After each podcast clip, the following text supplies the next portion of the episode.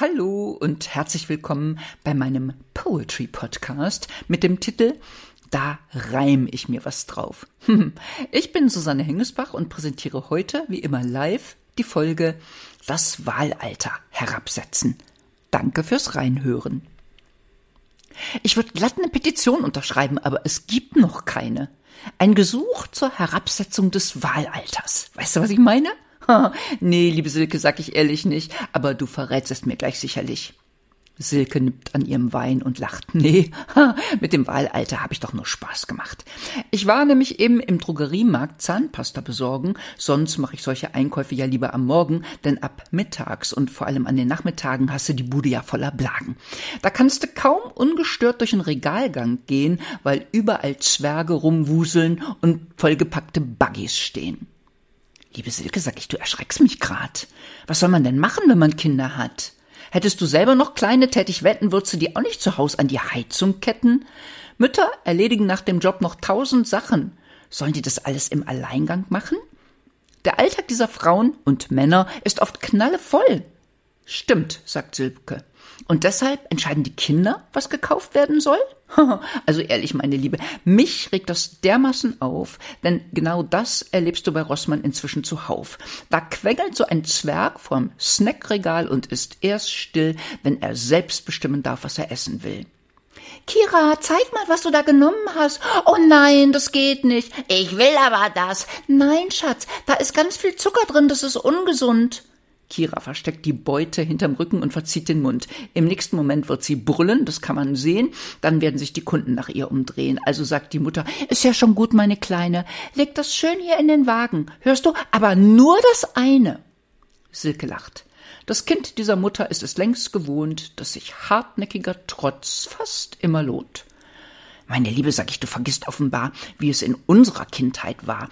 Was auf den Tisch kam, wird gegessen. Ich habe oft Stunden da gesessen, um meinen Teller, man konnte sich ja nicht wehren, mit so einem Ekeleintopf komplett zu leeren. Und wenn ich mutig war und beharrte, ich ess das nicht auf, bekam ich noch eine Suppenkelle obendrauf.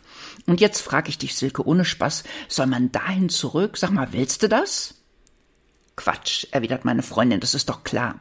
Ich will auch nicht sagen, dass früher alles besser war. Obwohl, meine Mutter machte uns zwischendurch oft flott einen köstlichen Obst, meist Apfelkompott. Einen, nachdem man sich die Finger leckte, weil der anders als der konservierte frisch und fruchtig schmeckte.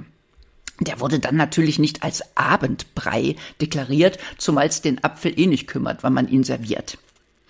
Ich habe neulich spaßeshalber so ein Nudelgläschen aufgemacht. Pasta Bambini, Silke verzieht das Gesicht. Das ist pure Niedertracht, was Dr. Hipp und seinesgleichen dem deutschen Baby als Nahrung reichen.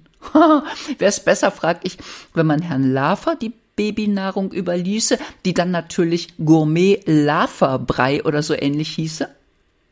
Silke ist gerade nicht zu bremsen.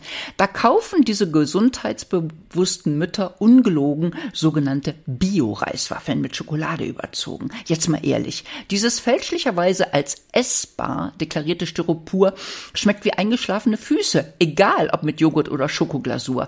Neulich sah ich, wie eine Mutter geradezu beglückt ihrer Tochter so ein geschmacksfreies Ding ins Händchen drückt. Ich war wirklich kurz davor, laut zu schreien. Das können Sie Ihrem Kind doch nicht antun. Tun Sie es nicht, bitte nein.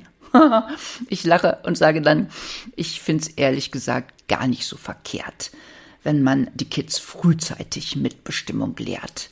Ist solch eine kleine Familie nicht irgendwie die Minimalform einer Demokratie? Ich sehe Silkes Blick und ich höre ihr stöhnen. Und wann willst du denen das Mitbestimmen wieder abgewöhnen? Natürlich gar nicht. Wieso denn auch? sag ich ohne nachzudenken spontan aus dem Bauch. Na prima, sagt Silke. Und wenn die drei oder vier Jahre später in der Schule sind und dir dein Kind sagt, dass es Schule scheiße findet, meinst du dann auch, dass es selbst über Schulbesuch entscheiden soll oder findest du Mitbestimmung dann nicht mehr toll? Da steht dein Kind morgens vor dir mit verstrubbeltem Haar und verschlafenem Gesicht und sagt, Mama, Schule ist doof, heute gehe ich nicht. Und du sagst, stimmt, mein Kind, jeden Tag lernen ist auch allerhand, deshalb fahren wir jetzt ins Phantasialand. Ob der Chefsessel frei ist, hat ein Kind sehr schnell begriffen. Dann raucht es vielleicht schon mit acht oder beginnt zu kiffen. Mit neun trifft es die Entscheidung, Feiglinge zu schlucken und spätestens mit zehn fängt es an, Pornos zu gucken.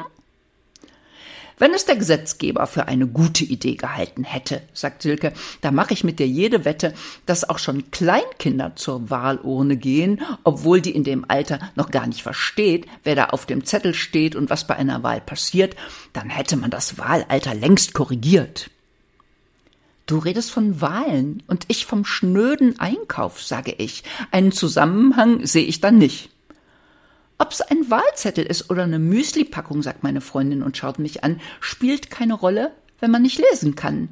Solange ein Kind nicht weiß und nur das, meine Liebe, zählt, was genau es sich da zum Essen oder zum Knabbern wählt, muss die Person entscheiden, die die Zutaten erkennt, auch wenn das Kind daneben brüllt, tobt oder flennt. Das Leben ist leider nicht gerecht, sondern oft gemein und eines der wichtigsten Wörter heißt Nein. Mitbestimmung hat gewiss auch eine Relevanz, aber vorher lehrt man besser etwas anderes, nämlich Frustrationstoleranz. Ich habe übrigens Hunger, sagt Silke. Ich mach uns jetzt Crostini. Nein, stopp, du darfst wählen. Ich hätte nämlich auch ein Gläschen Risotto Bambini.